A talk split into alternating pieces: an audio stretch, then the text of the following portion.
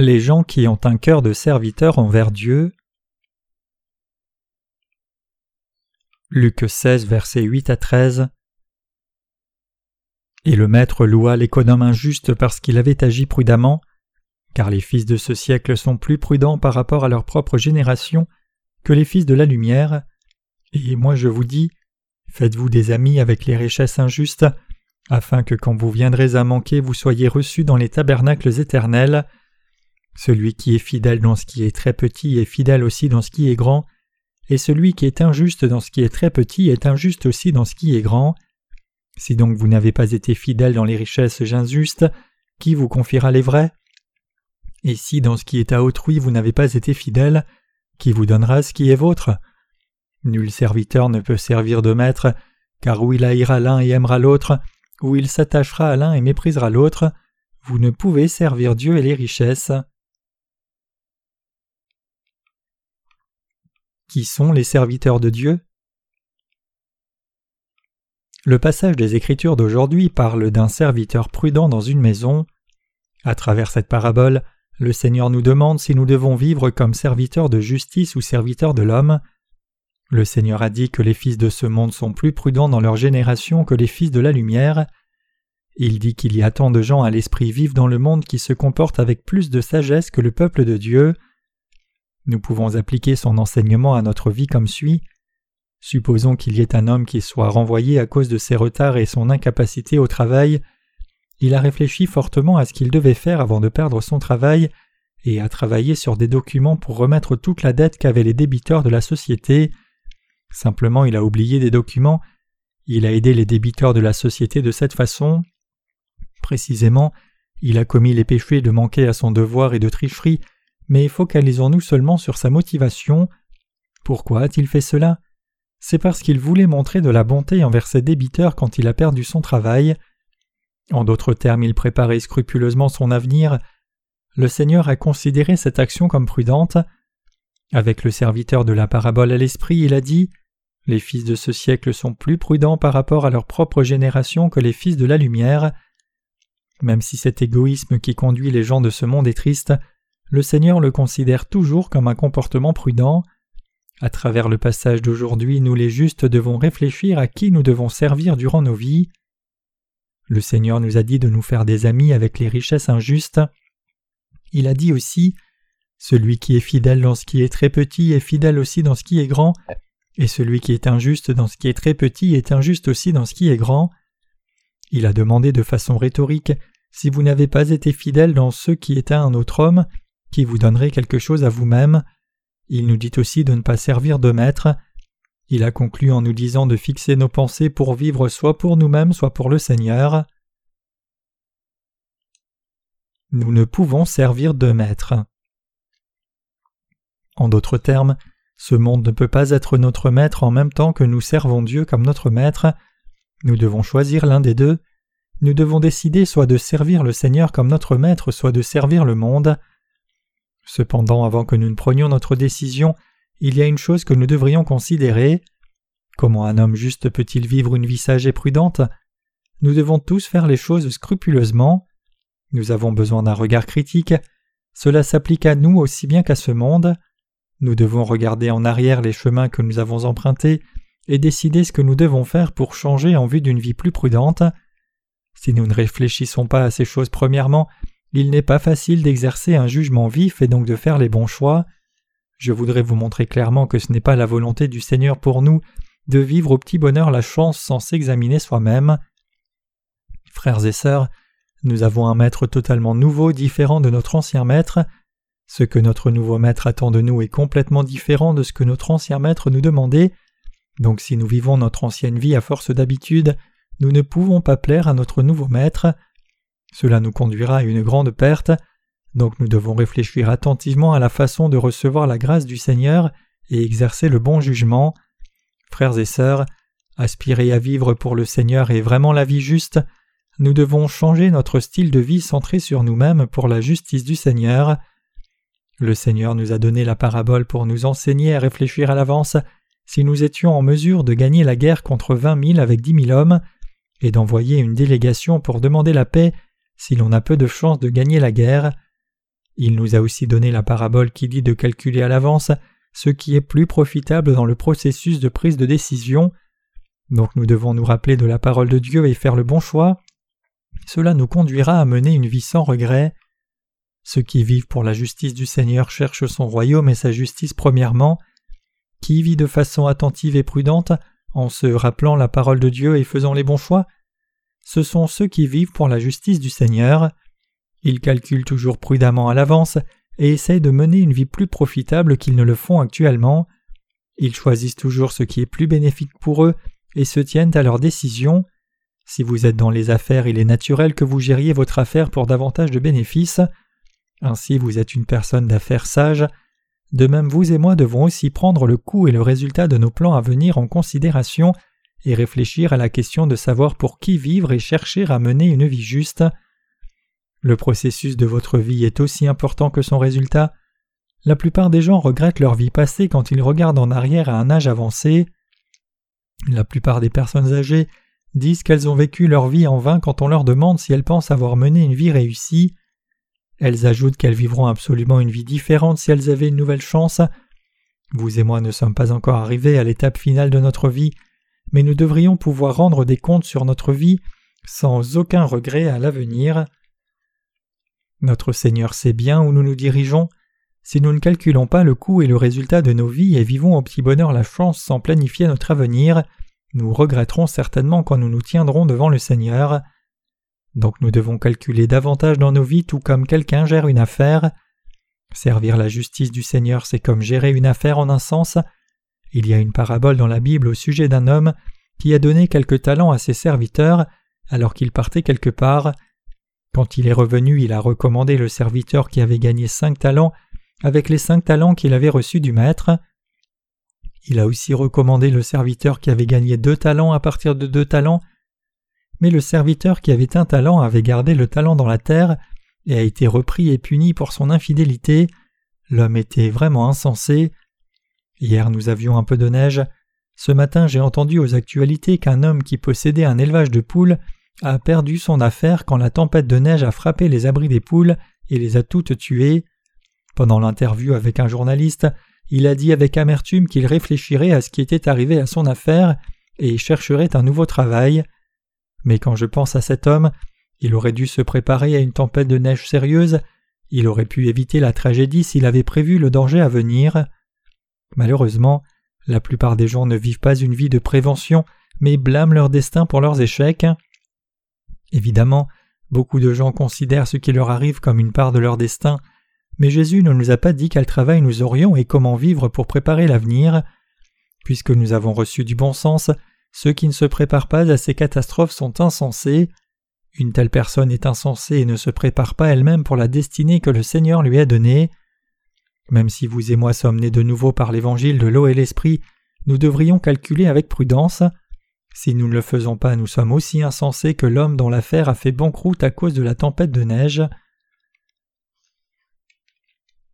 Frères et sœurs, nous devrions consacrer nos vies à Dieu et vivre nos vies pour l'évangile de l'eau et de l'esprit. Nous pouvons voir clairement que c'est la bonne façon de mener nos vies quand nous calculons le coût et le résultat. Donc quel genre de vie choisirez-vous?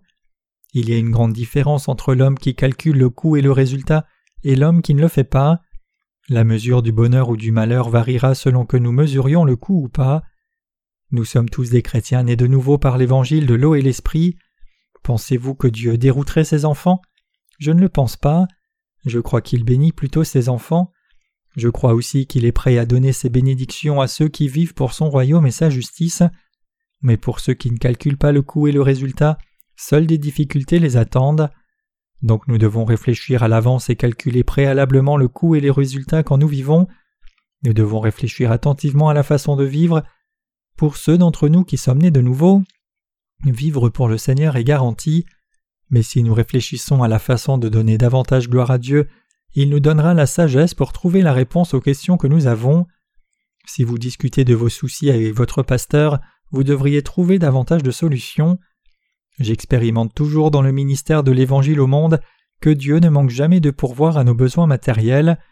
Cependant nous devons réfléchir à ces bénédictions et prier beaucoup pour pouvoir recevoir ces bénédictions.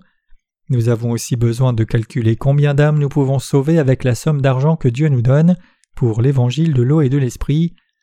Nous les serviteurs de Dieu devons calculer le coût et le résultat des missions mondiales et prier et relever le défi de la tâche. Certains ministres vivent très pauvrement alors que d'autres sont dans l'abondance. La différence vient du fait qu'ils calculent le coût et le résultat de leur ministère ou pas. Ceux qui se soucient de leurs conditions présentes vivent au jour le jour, alors que ceux qui vivent pour diffuser l'Évangile mènent toujours une vie abondante parce que le Seigneur accomplit et bénit leur vie. Donc nous devons réfléchir de nouveau à ce qui nous est profitable. Je veux que vous vous rappeliez qu'il y a un grand fossé entre la vie qui a des plans attentifs, prières et défis, et la vie qui n'en a pas. Nous devons calculer le coût et le résultat dans nos plans et fixer un but clair à notre vie, et alors nous devons en faire un défi en toute chose avançant par la foi. Même en cette période de dépression, nous pouvons vivre pour la justice de Dieu. Même dans cette dépression économique, il y a beaucoup d'affaires qui peuvent se développer si l'on planifie attentivement et prie. N'avez-vous pas entendu que la crise peut être une opportunité? Certaines personnes deviennent riches en faisant des affaires alors que d'autres échouent. La différence se trouve dans le fait qu'ils aient commencé leurs affaires après une recherche approfondie et un plan. C'est vrai pour ceux qui ne sont pas nés de nouveau autant que pour ceux qui sont nés de nouveau. C'est pour cela que nous devons toujours prier. Nous devons prier pour de l'argent pour notre Église. Si nous essayons juste de diffuser l'Évangile sans prier et sans défi par la foi, comment Dieu peut-il nous donner des bénédictions? Le Seigneur est Dieu le Créateur. Nous devrions utiliser notre cerveau pour prêcher l'Évangile. Alors que nous sommes prudents pour Dieu et pensons davantage à lui, nous aurons naturellement de bons résultats. Si nous demandons à Dieu davantage d'argent pour diffuser l'Évangile, Dieu nous en donnera davantage. Je crois que Dieu nous donnera davantage d'argent si nous prions, réfléchissons et cherchons dans la foi. De nos jours, il y a beaucoup de gens qui sont forcés de prendre leur retraite du travail prématurément. Cela leur arrive parce qu'ils n'ont pas su calculer le coût et le résultat de leur vie. Ceux qui vont au travail font leur travail à cœur partagé, rentrent chez eux, se lavent et vont se coucher sans autre défi, iront en retraite prématurément. En d'autres termes, ces gens ne réfléchissent pas à leur vie de façon créative. S'ils ont davantage de passion et réfléchissent plus progressivement, en essayant d'être une personne que l'entreprise qui les emploie apprécie et dont on a besoin, ces choses ne leur arriveront pas. Si vous avez la foi, vous aurez de bons résultats à travers l'Église de Dieu. Je veux que vous croyiez que vous pouvez être le meilleur dans votre domaine quand vous apprenez la foi et être dirigé par les serviteurs de Dieu. Nous avons besoin de beaucoup d'argent pour prêcher l'Évangile aux gens du monde entier. Dans un temps comme cela, nous devons relever le défi par la foi et préparer un grand vase pour contenir toutes les bénédictions de Dieu. J'espère et prie que Dieu nous aide à trouver des affaires qui ont besoin de peu d'investissement et apportent beaucoup de revenus. Récolter beaucoup avec peu d'efforts est la logique principale de l'économie.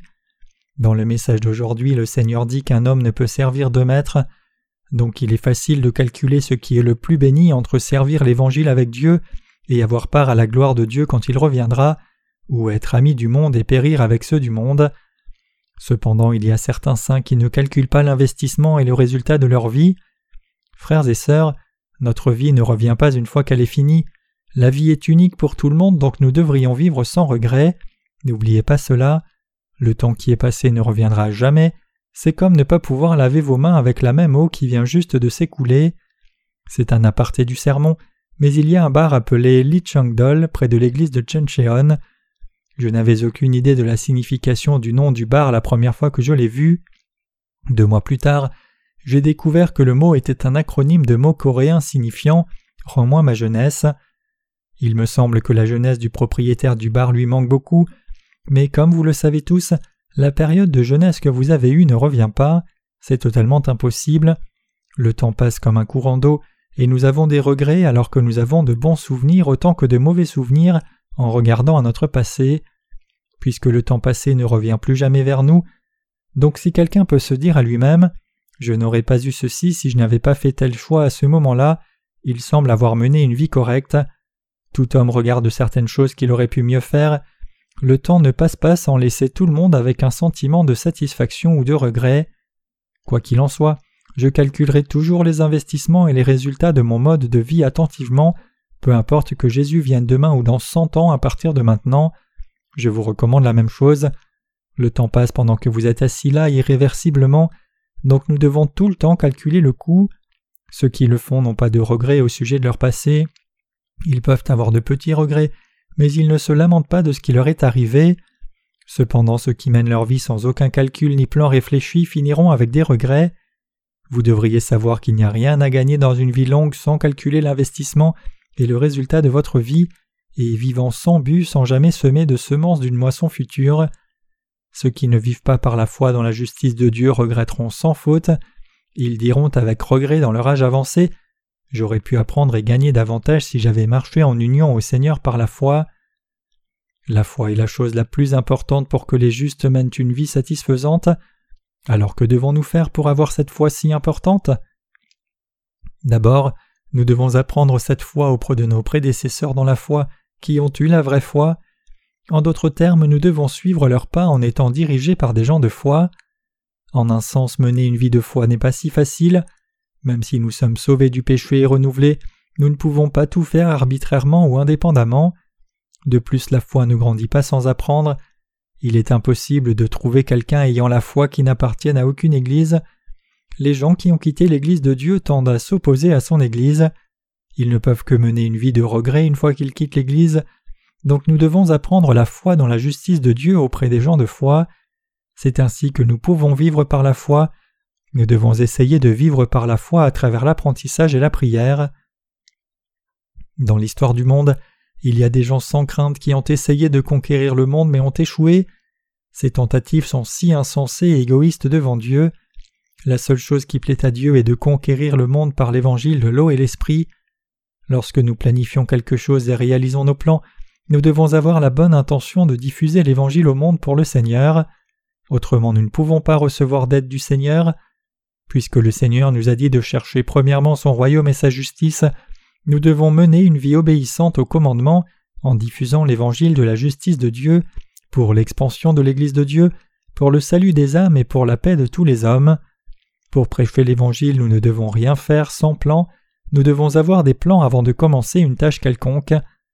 Vous devez aussi imaginer combien de temps vous allez vivre et ce dont vous avez besoin pour le reste de votre vie. Autrement vous serez une proie de la fatalité et abandonnerez votre vie. Cependant, Dieu n'a jamais fixé de limite comme le sort dans nos vies. Dieu est le Dieu juste qui donne la même occasion de gire de sa paix et des bénédictions à quiconque fait le bon choix.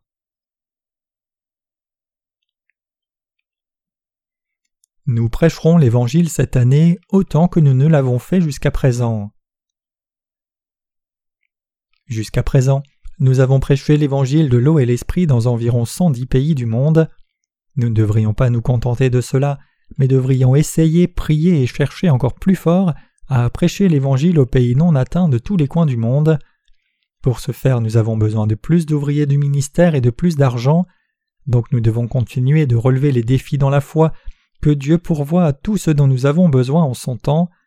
L'argent ne pousse pas sur un arbre. Dieu peut remplir nos bols vides quand nous préparons les bols et prions Dieu par la foi. De Rois chapitre 4 décrit le miracle de l'huile d'une veuve. Quand la veuve et ses deux fils amenaient des vases vides du voisinage en obéissance aux paroles d'Élisée, ces vases étaient remplis de l'huile qui coulait de la jarre à huile. À partir de ce moment, la veuve et ses enfants ont mené une vie confortable. De même, nous devons préparer nos bols avant de demander à Dieu des choses matérielles. Nous devons faire l'œuvre en faisant de notre mieux à notre propre place. Dieu remplira alors absolument nos bols quand nous exercerons de justes jugements pour le bénéfice du royaume de Dieu et ferons des plans prudents. Cela signifie que nous devons toujours prier et chercher la bénédiction de Dieu avec des buts à l'esprit, voulant faire ce qu'il faut pour la diffusion de l'Évangile. Sans que nous ne le sachions, Dieu remplira alors nos bols vides tout à coup, le Seigneur a dit Si vous, méchants comme vous êtes, savez donner de bonnes choses à vos enfants, à combien plus forte raison le Père qui est dans le ciel donnera-t-il de bonnes choses à ceux qui les lui demandent? Matthieu 7, verset 11. Quand nous regardons ce monde avec les yeux de la foi, nous pouvons dire que des multitudes de gens viendront au Seigneur quand il reviendra dans ce monde. C'est le temps maintenant pour semer les semences de l'Évangile. Plus nous plantons de semences, plus de moissons nous aurons. En d'autres termes, plus nous prêchons l'Évangile, plus de bénédictions nous recevrons à l'avenir. Nous aurons des fruits abondants ici et là au temps de la moisson. Alors certaines personnes pourraient devenir les plus riches du monde, alors que d'autres deviendront des héros qui sont bien reconnus et brillent comme le soleil dans le ciel, pour avoir été un bénéfice pour beaucoup de gens de la terre. Frères et sœurs, savez-vous qui apporte le plus de contributions et amène le plus de bénéfices à la race humaine? Ce sont ceux qui sont nés de nouveau. Vous et moi faisons le plus d'œuvres pour le bénéfice de la race humaine, même depuis que les êtres humains ont été créés. Nous vivons pour les autres gens du monde en priant pour eux, alors que d'autres mènent des vies centrées sur eux-mêmes. Je ne vous encourage pas à vous vanter, mais nous sommes en effet les gens les meilleurs et les plus utiles peuple de Dieu. Vous devriez être fiers de vous, de faire partir des gens choisis de Dieu ayant un esprit humanitaire. Parlons de quelle sorte de contribution nous avons apporté à ce monde. Nous sommes les citoyens modèles qui respectent toujours le code de la route et payent les impôts. Nous aidons aussi les gens en difficulté. Il y a tant de gens qui n'observent pas les normes basiques de la société, mais nous sommes différents. Nous n'avons pas de mauvais plans, mais prions pour les gens du monde. Nous travaillons dur pour la réconciliation entre Dieu et les êtres humains par la vérité de l'Évangile, qui apporte la paix à tout le monde. Peu importe où nous allons, il est difficile de trouver des gens qui travaillent pour le bénéfice d'autres gens. Nous pourrions recevoir des récompenses plus grandes que le prix Nobel. Le Seigneur a dit Heureux ceux qui sont persécutés pour la justice, car le royaume des cieux est à eux. Matthieu 5, verset 10. Et ceux qui sont des artisans de paix recevront la paix. Vous et moi sommes ces gens bénis. Je crois que Dieu répandra ses bénédictions sur ce que nous faisons pour le Seigneur. Nous serons bénis en croyant dans sa justice et relevant le défi par la foi. Découvrons les buts, méthodes et positions qui nous sont donnés et servons le Seigneur de tous nos cœurs et forces jusqu'à notre mort alors Dieu nous ajoutera encore davantage de bénédictions pour que nous soyons en bénéfice à davantage de gens. Nous sommes sur la même barque que le Seigneur, nous devons fixer nos pensées pour servir Jésus-Christ comme notre Seigneur et nous unir à lui pour étendre son royaume. Nous ne devrions pas attendre d'obtenir des bénédictions sans une telle consécration de nos cœurs envers Dieu. Même si nous sommes insuffisants, nous devrions consacrer nos vies au royaume de Dieu en réfléchissant au fait que nos corps ne sont rien de plus que des instruments précieux de sa justice. Quand nous fixons nos cœurs pour servir le Seigneur seul, Dieu sera avec nous et nous bénira. Donc fixer nos pensées si important. Il y a une énorme différence entre ceux qui ont consacré leur cœur à Dieu et ceux qui ne l'ont pas fait. Ceux qui servent le Seigneur sans consécration dans leur cœur trahiront finalement le Seigneur. Par contre, ceux qui fixent leur cœur sur le service du Seigneur vivront toujours pour le Seigneur, qu'il soit dans de bonnes circonstances ou mauvaises circonstances, qu'il pleuve ou neige, Dieu est avec eux. La foi dans nos cœurs est plus importante que quoi que ce soit d'autre. Je veux réinsister là-dessus pour vous. Une fois que vous fixez vos pensées et cherchez son aide avec une confession telle que Je n'ai qu'un seul maître, je suis serviteur de Dieu, donc je vivrai pour le Seigneur mon maître, vous pouvez vivre une vie de fidèle serviteur du Seigneur. Quand nous menons une telle vie, notre Maître nous glorifie et nous bénit. Cependant, le Seigneur ne reconnaît pas ceux qui essayent de servir le Seigneur sans fixer leur pensée sur une vie pour lui. Les gens qui vivent pour autre chose tourneront le dos à Dieu un jour, donc nous devons devenir dignes de confiance aux yeux du Seigneur.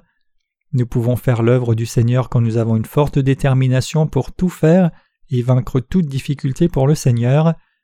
Le Seigneur donne davantage de travail à ceux qui essayent fort. Ceux qui ont une telle attitude seront bénis et aimés davantage par le Seigneur, et nous devrions garder cela à l'esprit.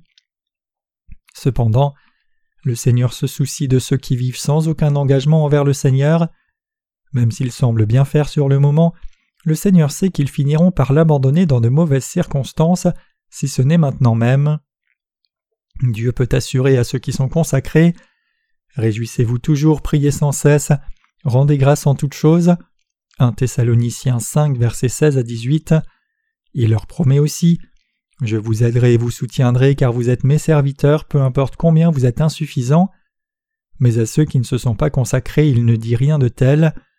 Le Seigneur fixe aussi sa pensée pour être du côté de ceux qui ont décidé de travailler pour lui. Frères et sœurs, nous servons le Seigneur, donc nous sommes ses serviteurs. Certaines personnes pensent que le mot serviteur comporte une sorte de privilège, mais serviteur de Dieu signifie juste celui qui fait ce que le Seigneur dit à la personne de faire. Si le maître fait une fête, le serviteur doit aller à la fête et jouir de la nourriture. Quand quelque chose dérange son maître, il doit faire de son mieux pour aider le maître à résoudre le problème. C'est ce que les serviteurs devraient faire. Du moment que nous fixons nos pensées et nous disons à nous-mêmes Le Seigneur est mon maître et je vivrai donc seulement pour lui à partir de maintenant, l'œuvre du Seigneur devient notre propre tâche. Nous, en tant que ses serviteurs, devrions travailler dur pour le bénéfice du Maître et prendre bien soin des possessions de notre Maître. Les serviteurs de Dieu ne sont pas fatigués lorsqu'ils font l'œuvre de Dieu. Notre corps peut se fatiguer, mais nos cœurs seront toujours heureux et paisibles quand nous faisons l'œuvre de Dieu. Faire l'œuvre de notre Maître, c'est comme faire notre propre travail, c'est parce que nous sommes un dans un sens même si nous sommes dans la relation de maître à serviteur. Dans le film Ben le personnage principal revient chez lui après un exil. Quand il est rentré, sa vieille maison était complètement ruinée. À ce moment-là, quelqu'un apparaît. C'était une fille de son vieux serviteur qu'il avait avant de partir en exil. Elle l'a mené quelque part où il a trouvé son vieux serviteur avec une jambe amputée. Il a découvert que son serviteur a dû subir la torture à cause de lui et il l'a porté sur son dos jusqu'à la maison. Puis il est tombé amoureux de la fille du serviteur qui était restée dans la maison. Le serviteur dans le film n'a jamais blâmé son maître même s'il avait souffert d'une grande douleur quand sa jambe a été amputée à cause du maître. Il ne s'est pas non plus lamenté de son sort, ni n'a blâmé l'indifférence de son maître. J'ai été réellement touché par l'attitude de ses serviteurs quand j'ai regardé Ben Des serviteurs peuvent souffrir à cause de leur maître, puisque leur vie est liée à la vie de leur maître. Les serviteurs fidèles devraient avoir la même attitude que le serviteur de ce film, qui était désolé de ne pas avoir pu servir son maître aussi bien qu'il ne le faisait auparavant, sans prétendre à aucune justice quand son maître est revenu. Il est inutile de mentionner qu'un serviteur devrait partager la joie de son maître. Tout comme un gestionnaire prend soin d'une maison, c'est son travail. Le travail d'un serviteur de Dieu est de vivre pour Dieu et mourir pour Dieu. C'est naturel que les serviteurs soient glorifiés aussi bien qu'être humbles pour le Maître. De même nous devons tous devenir les fidèles serviteurs du Seigneur. Nous devons toujours nous rappeler que les affaires du Seigneur sont les nôtres, que sa gloire est nôtre et finalement que notre Maître est le Seigneur Jésus-Christ. Avec une telle attitude dans nos cœurs, nous pouvons tout faire avec joie. En nous rappelant que tout vient de Dieu, nous devrions toujours nous réjouir, prier sans cesse et rendre grâce à Dieu. C'est le vrai état d'esprit d'un serviteur fidèle.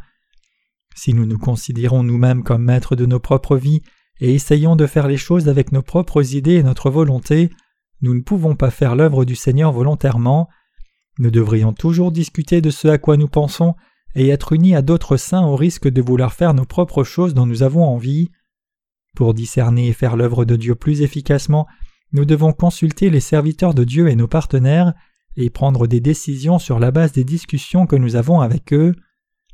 Celui qui peut travailler avec un cœur joyeux pour le Seigneur, quelle que soit la tâche qui lui est donnée, est vraiment consacré au Seigneur. Une telle personne peut tout faire avec un cœur motivé, elle peut se sentir ennuyée de son propre travail, mais elle essaiera de mieux faire l'œuvre du Seigneur. Par contre, ceux qui se considèrent comme leur propre maître eux-mêmes prennent des décisions sur la base de ce qui leur est bénéfique ou non. Cependant les serviteurs du Seigneur ne choisissent ni ne sélectionnent ce qu'ils veulent faire pour le Seigneur, aussi longtemps que c'est pour le Seigneur, ils savent qu'ils seront bénis pour cela dans le futur. Il y a deux sortes de croyants, ceux qui sont devenus leur propre roi et ceux qui servent le Seigneur comme leur roi.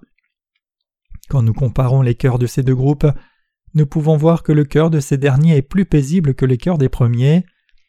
Ceux qui servent le Seigneur comme leur maître font tout pour la gloire de Dieu, peu importe ce qu'ils mangent ou boivent, ils alignent tout sur la volonté du Seigneur leur maître.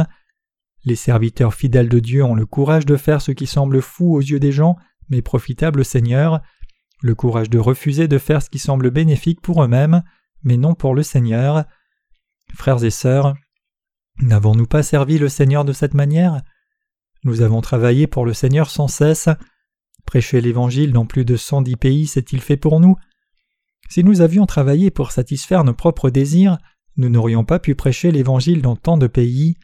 Si quelque chose est pour nous, nous pouvons être satisfaits de petites réalisations, mais quand nous faisons les choses pour le Seigneur notre Maître, nous ne pouvons nous arrêter à de petites réalisations.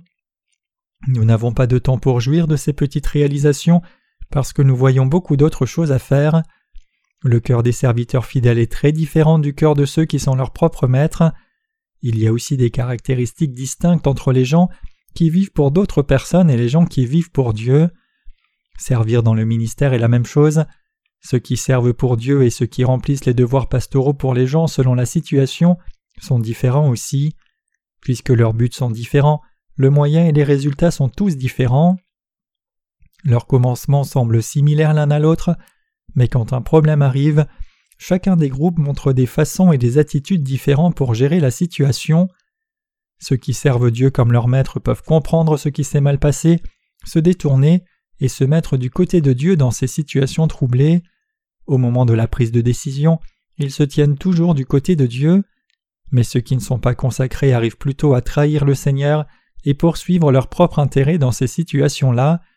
C'est pour cela que la consécration du cœur est si importante dans le service du Seigneur. Ceux qui ont fixé leur cœur envers Dieu peuvent professer J'abandonnerai ma vie et je vivrai pour Dieu. C'est digne puisque l'Évangile est si précieux et apporte un bénéfice aux gens. Donc je travaillerai pour le Seigneur et vivrai pour lui de tout mon cœur. Dieu chérit ceux qui ont une telle foi. Dieu ne prendra-t-il pas soin de tels serviteurs fidèles? Donc vous et moi devons devenir de véritables serviteurs. Évidemment, chacun doit devenir un tel serviteur fidèle du Seigneur. Mais il n'y a pas beaucoup de serviteurs fidèles de Dieu. Nous avons besoin de vrais serviteurs et pas de simples serviteurs. Quand nous consacrons nos cœurs à Jésus-Christ et fixons nos cœurs pour vivre pour lui, Dieu peut faire des choses merveilleuses à travers nous. Peu importe combien une grande foule suit le Seigneur, s'ils ne se sont pas consacrés, ils sont tous inutiles pour le Seigneur. Ils n'ont aucune utilité pour Dieu, ils vont plutôt s'enfuir s'ils voient un marteau de fer. Cependant les serviteurs vraiment fidèles à Dieu n'ont pas peur de quoi que ce soit dans le monde. Nous pouvons faire la même chose en retour. Nous devrions jeter le marteau de fer de la vérité aux gens de ce monde en retour. Ne servons pas deux maîtres, mais servons seulement un maître. Fixons nos cœurs pour vivre pour le Seigneur. Fixons nos cœurs envers le Seigneur, peu importe combien notre vie devient difficile. Je crois que Dieu accomplira des choses une fois que nous lui consacrons nos cœurs. Frères et sœurs, vivons par la foi et vivons comme serviteurs de la foi. Nous sommes les serviteurs du royaume de Dieu. Les serviteurs de Dieu sont vraiment heureux. Ils ne sont pas des serviteurs ordinaires qui travaillent pour les gens du monde, mais les serviteurs de Christ. Comme vous le savez tous, il y a des gens qui sont esclaves d'autres gens. Rions d'eux quand nous les voyons. Celui que nous servons en tant que maître nous met dans une position différente. Nous servons le maître qui est digne de nos vies. Il est plus que digne de nos vies. C'est une grande bénédiction d'avoir un si grand maître, nous sommes des gens si bénis. Heureux ceux qui ne sont pas désolés de se sacrifier eux-mêmes pour servir le Seigneur. C'est réellement digne d'être serviteur du Seigneur. Au contraire, ceux qui servent des maîtres indignes sont réellement pathétiques. Notre maître est le Seigneur seul. Je crois que Dieu nous aidera et travaillera à travers nous quand nous fixons nos cœurs pour prêcher l'Évangile diligemment et faire l'œuvre du Seigneur. Il le fera certainement pour nous. Tout ce que nous devons faire, c'est chercher, demander et frapper par la foi et préparer les vases, et nous devons continuer d'avancer par la foi. Dieu nous aidera et accomplira tout à travers nous par sa force toute-puissante, alors que nous avançons en cherchant son aide. Je crois que c'est la vérité et je crois que vous aussi. Frères et sœurs, vivons par la foi. Nous pouvons simplement livrer toutes nos inquiétudes au Seigneur et mener une vie de prière focalisée sur l'œuvre du Seigneur. Tout ce que nous devons faire, c'est mener une vie fidèle en tant que ses serviteurs. En d'autres termes, nous pouvons juste servir le Seigneur comme notre seul Maître. Je crois qu'il nous donnera la vie, la paix et les bénédictions lorsque nous le servons comme notre Maître de tout notre cœur. Je termine ce sermon avec un cœur reconnaissant envers le Seigneur.